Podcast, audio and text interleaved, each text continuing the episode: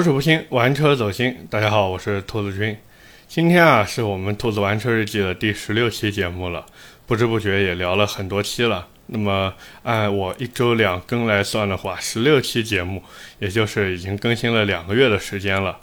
这两个月过来也离不开大家的支持，所以在节目开始也是向大家表示一个感谢，谢谢大家。那么今天呢，本来我是想聊新出的 1.5T 三缸奇骏，后来我想了一下。哎呀，这车有什么好聊的呢？一个三缸车也没有什么特别大的优势，对吧？什么 VC Turbo 发动机，那实际上再怎么说它也是一个三缸车。网上那么多人去吹它，还开到沙漠里面去越野，真的就是良心大大的坏啊！这还是个日本车，用你们日本老家话说就是这句。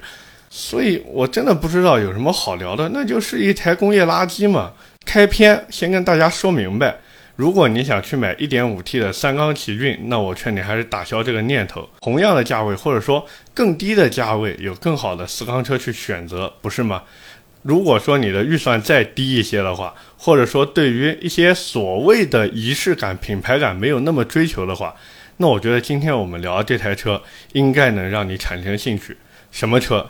奇瑞的瑞虎八。为什么今天我要聊奇瑞的瑞虎八呢？就是因为前段时间瑞虎八的鲲鹏版上市了。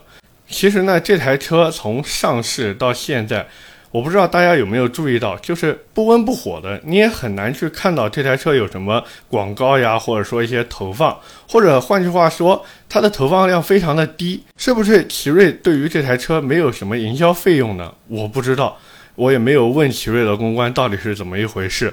但是我对于瑞虎八这台车其实也算是比较有感情的，因为我当时刚做车媒这一行的时候，我第一次参加的活动就是奇瑞在丽水组织的。那时候我们一大帮媒体开着瑞虎八在丽水逛来逛去，然后中午一起吃了个饭，下午还去摘了个草莓，所以给我留下印象非常的深。那么现在瑞虎八已经出到了现在这个版本，现在叫鲲鹏版嘛。其实叫这个名字，关键就是它推出了最新的鲲鹏发动机。那么这台发动机到底好不好，我们后面再说。我们先就奇瑞瑞虎八这台车的市场情况，我们先来和大家好好分享一下。我去 4S 店逛了一圈，我发现目前在售的瑞虎八，它配置看上去非常多，实际上就是排量不一样，然后每个排量都有高中低三个配置。所以你看上去很难选，实际上非常好选。你就想明白自己要 1.5T 的，还是 1.6T 的，还是 2.0T 的就可以了。那么由于新车上市呢，基本上现在店内都没有现车，4S 店只是说你可以下订单，然后等一个月车子就来了。依照目前销售统计的订单来看，1.5T 车型基本没人买，主销的话还是 1.6T 和 2.0T 的版本。实际上在过去也是一点六 T 版本卖得好。一点五 T 车型基本没人买，去买一点五 T 车型的人基本上就是图一个大，别的他什么都不追求哦，还追求一个价格低没了。而现在去买这些车的人，基本上都是会从一点六 T 和二点零 T 的中配版开始看。之所以不看低配版本，实际上是因为低配版厂家基本上不造，属于一个装样子的车型，以至于 4S 店的销售包括客户都心知肚明，我要买也只能从中配开始去买。那么瑞虎八的配置该怎么选，或者说哪个配置最值得买？我觉得一定是十二万六千九的一点六 T 逐风版，还有十三点六九万的二点零 T 逐风版。相比于顶配的扶摇版车型，这个中配的逐风版只是少了车道偏离预警、道路交通标志识别、主动刹车、全速自适应巡航、电动感应后备箱、前排手机无线充电、自适应远近光大灯和六喇叭音响。实际上这些配置。在你真正用车的时候，都只是一个锦上添花的功能。实际上，你在买车的时候，这个顶配比中配贵了八千块钱。我的天哪，你觉得赚吗？我觉得也就那么回事儿。那么，瑞虎八哪个配置最不值得买？首先，各排量的最低配版本，大家看都不要看。厂家一方面它不供货，另一方面配置实在是太低了。再一个1.5 T 的版本，大家也不要去买，用的动力总成都是老一套。不是最新的鲲鹏发动机，你都去买瑞虎八鲲鹏版了，你为什么不买一个带鲲鹏发动机的呢？对不对？奇瑞现在为了促销啊，也是搞了一些小活动。比方说，官方商城里面有一个九块九抵八八八的购车优惠券，也就是说，你花九块九买，你买车的时候能抵扣八百八十八块钱的购车金额。再一个呢，就是现在有各项的优惠和补贴，其中呢有一点需要大家注意的，就是置换礼、增购礼和免保礼只能三选一。其他呢，就是订车能给你一个七千块钱的官方优惠，他讲是现金礼包，其实就是车价优惠七千块嘛。再一个呢，就是给你一个流量免费，然后什么终身免费 OTA 升级，这些都不重要。包括发动机终身质保，其实你说重要吗？也就那么回事儿吧。关键就是这个三选一的礼包。你要么就是选置换礼，就是你本来有车，然后你想置换嘛。你要同样是奇瑞，它能给你补一万块钱；你要是不是奇瑞的车，那只能给你补八千块，反正也差不了多少。再一个呢，就是一个增购礼，增购能享受三千块钱补贴。这个增购礼我还特地确认了一下，不是说必须要你的车才算增购，只要但凡跟你沾亲带故的，你都可以享受这个三千块钱。然后还有一个免费保养，哎呀，三年六次免费基础保养，我还特地跟销售进行了咨询，销售说四百多块钱，那我六次也就两千四，那我为什么不选增购礼呢？销售是这么回答我的，他说不一定每家都有车，也不一定每家的亲戚都有车，终究会有人是首次购车，那他就会选免保礼。我说哦，原来如此，那意思就是首次购车的人就要被你们薅羊毛。然后销售笑了一下，没说话。我可能是话题终结者。说实话，我现在回头想起来，我觉得那句话说的，哎，情商太低了。换句话说，奇瑞这一次给了一大堆的所谓的优惠，实际上并没有什么太大的优惠。你但凡有个在用车，或者说亲戚家有车的话，那换句话说，奇瑞就是给你车价优惠了一万块钱嘛。那相比之前的优惠，这个优惠幅度大吗？不大呀。之前动不动一万五的优惠，现在就给你优惠一万，你觉得有意义吗？我觉得没有意义。除了这个礼包之外呢，奇瑞瑞虎八这台车在买之前其实还有一些纠结点。首先就是很多人纠结的，我要不要去买 2.0T 的版本？因为这两台车虽然动力差距不小，但是车辆差价只有一万块钱。换句话说，奇瑞是在有意的想去推 2.0T 的车型。但是呢，回过头来看，2.0T 版本和 1.6T 的版本除了发动机不一样以外，其余的内部配置几乎一模一样。唯一的区别就是 2.0T 版本多了一个前排隔音玻璃，所以你要不要这个前排隔音玻璃？我觉得是可以要的，并且这个 2.0T 版本的油耗并没有想象中的高，可是你这个 2.0T 的发动机动力体验会比 1.6T 更好，所以只要你不差这一万块钱，直接买 2.0T 版本你不会后悔，这是第一个纠结点。那么我也是替大家做一个小小的决断。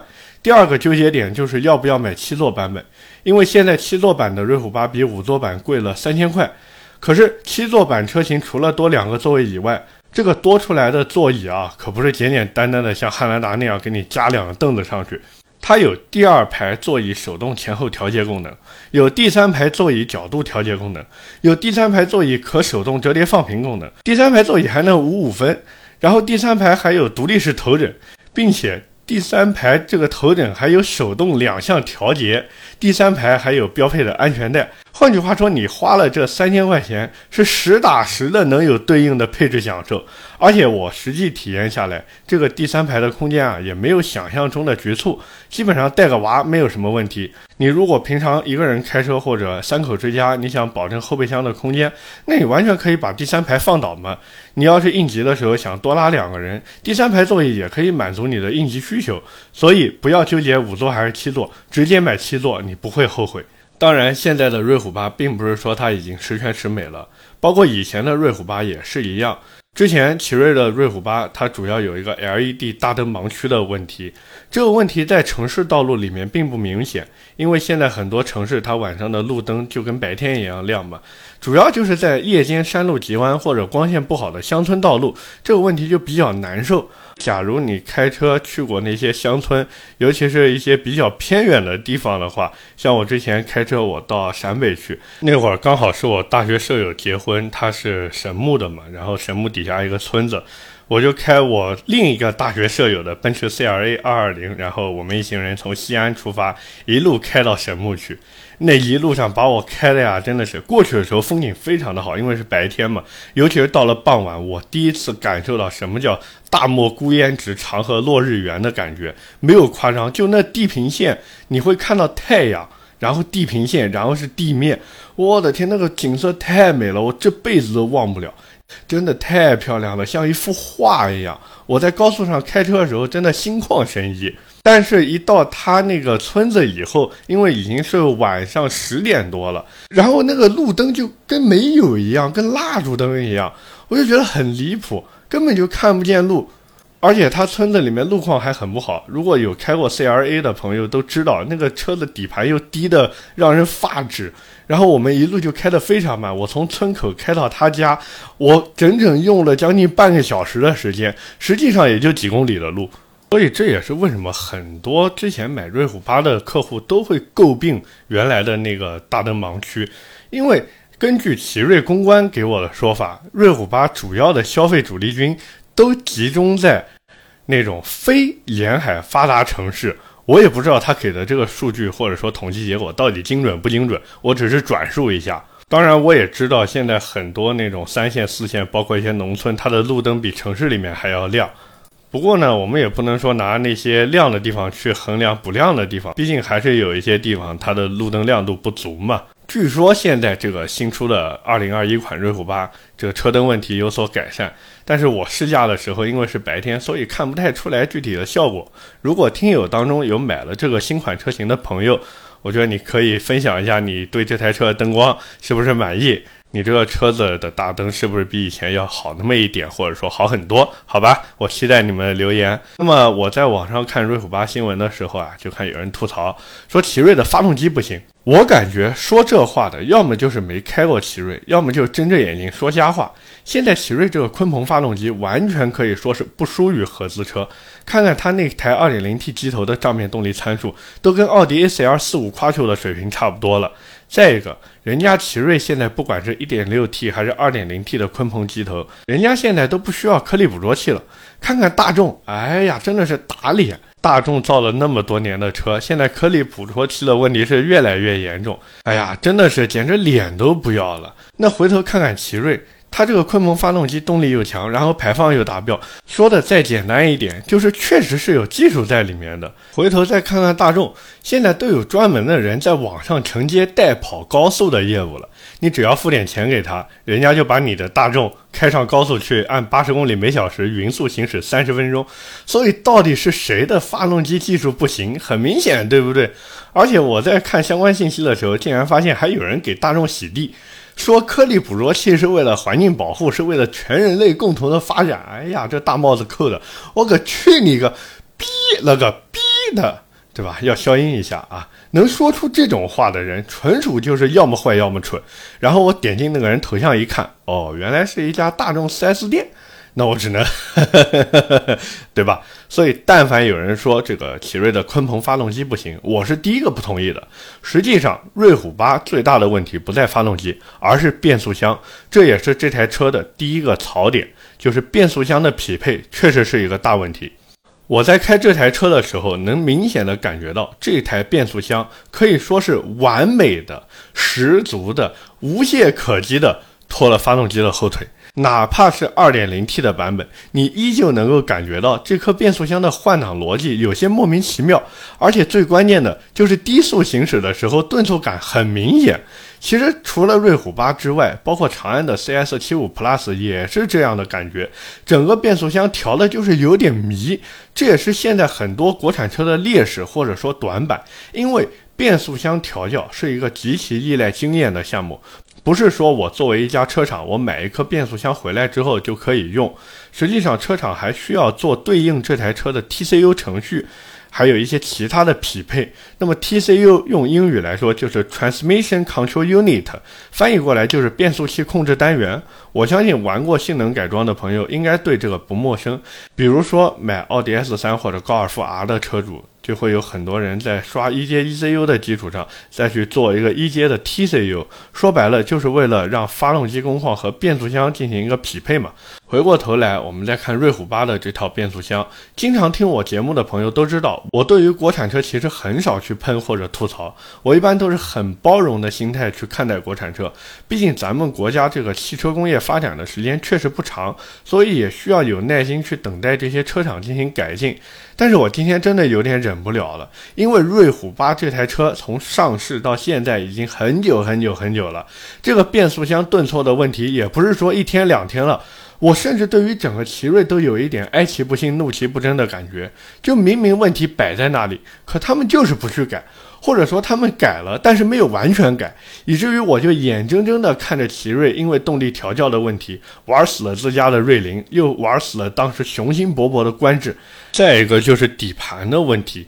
实际上，瑞虎八的底盘来自奇瑞自主研发的 T 一叉平台嘛，我们不用管这个平台的名字，你只要知道这个平台还做瑞虎五叉就可以了。所以这也是为什么瑞虎八的底盘构造和瑞虎五叉非常的像，以至于在瑞虎五叉上面出现了问题，在瑞虎八上面依然存在。首先就是瑞虎八的发动机位置特别靠下，这就会导致油底壳和排气管突出于底盘。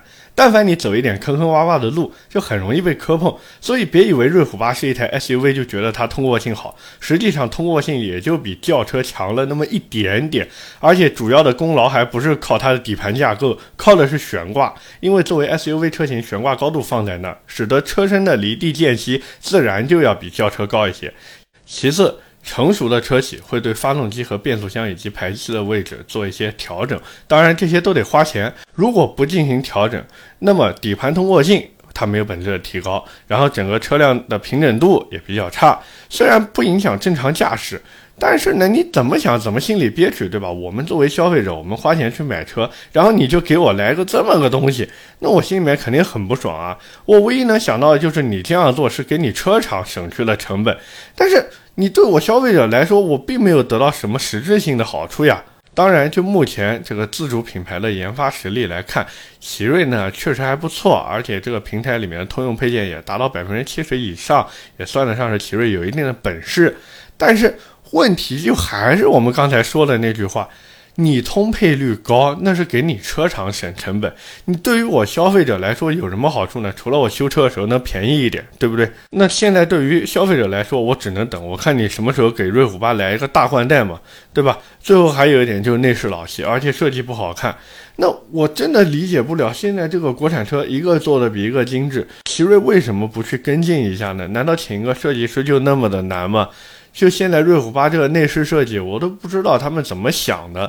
你看看隔壁长安好不好？长安那个 UNI-T 也好，UNI-K 也好。那虽然那两台车对吧，被人说是虚标王，但是那台车的外形和内饰确实不错呀。撇开虚标这个事情不谈，它就算当一个样车或者说一个展示品放在那边，那确实能给人留下一个很好的第一印象啊。所以这一点，奇瑞真的要去好好学一学。很多人都说奇瑞是理工男思维，就跟比亚迪一样。问题是理工男就不找对象了吗？理工男也是要找对象的呀。那现在你看相亲的那些人，那理工男一个收拾比一个潮，对吧？所以奇瑞真的不要再把自己局限于这种人设里面，或者说车设里面了。该潮流的时候一定要潮流一点，给自己选一个漂亮的衣服，给自己配一个比较帅气的鞋子，再换一个比较帅气的发型。那小姑娘和对吧，小伙子，那现在这年代小伙子也不是不可以嘛。那这些喜欢你的人不就来了吗？对吧？那么我们做一个小小的总结啊。就是现在瑞虎八的主要目标人群，它还是以家用为主的消费者。整台车的车辆素质和性价比呢，反正也还算可以。当然，买这台车的人主要还是就图一个大，然后再图一个动力还不错，属于对得起价格的一个产品，但是也有很大的进步空间。之前呢，瑞虎八的优惠基本上在一点五万左右，有的地方甚至能到两万。现在鲲鹏版新车上市，哪怕算上三千块钱的增购礼，综合优惠也就一万块。你现在去买这台车，真的有点亏。所以，如果你不急着购车，可以等到和老款优惠幅度持平再入手。但是我更希望的是，奇瑞能够吸取之前的教训，然后推出更好的瑞虎八系列，这才是我们作为消费者希望看到的事情，也是奇瑞在销量上能够更上。一层楼的基石。包括现在不管是奇瑞的瑞虎八还是瑞虎八 Plus 也好，这两台车目前都只有前驱的版本。那么瑞虎八现在新上了 2.0T 的鲲鹏版，那么瑞虎八 Plus 相信在不久的将来也会跟进这个动力配置。但是呢，不管怎么说，这两台车直到现在为止都还没有四驱版的车型，哪怕是适时四驱它都没有。所以，奇瑞是不是可以考虑一下，在瑞虎八和瑞虎八 Plus 的基础上，哪怕我对瑞虎八没有任何的要求或者指望，你在瑞虎八 Plus 上面能不能给弄一个四驱版本？你可以把它做成高配，你可以把它的产量弄得少一点，但是你必须要有。因为只有这样，你才能提升整个瑞虎八系列在这个价位当中的核心竞争力，也只有这样，你才能有足够的实力去。刚一刚那些合资车，当然了，在有高功率发动机配四驱版的车型基础上，我也希望奇瑞的设计师们能好好的想一想，怎么样把车子的外观内饰做得更漂亮，做得更人性化一点，而不是像现在这样整个内饰弄得老气横秋的。最后你们想去主打年轻市场，根本就不买账；想主打的那些中老年市场，又会因为品牌把你们给舍弃掉，弄得最后大家来买奇瑞，只是因为它便宜。这样不好，这样真的很不好。这对于一个车企来说，它的品牌、它的整个价值都会有损害。OK，那么今天关于瑞虎八我们就聊这么多。下面是我们的留言互动环节。第一条留言来自我们的老听友，叫棉雀，我没有念错字吧？是不是叫雀？他说：叽叽喳喳的大部分都是跟风不买的人。另外，兔子君油改电的车准不准成？这个油改电啊，分车型。有的油改电呢，它还是很不错的。比方说，宝马新出的 i 叉三，它号称是叫油电同平台，但实际上我感觉就是一个油改电的车。然后还有奥迪的 e-tron 系列啊，但是奔驰的那个 EQC 真的很垃圾，很垃圾，千万不要碰。然后低端一点的话，就是像长安的奔奔 EV，那也是油改电。它其实做的还可以，但是小毛病呢有点多，尤其是软件方面的问题，我不知道怎么回事，可能优化没做好吧。如果你是想买一个小型电动车的话，我建议还是买纯电平台开发的车，不要因为说看价格便宜一点你就去买油改电的，哎，没意思。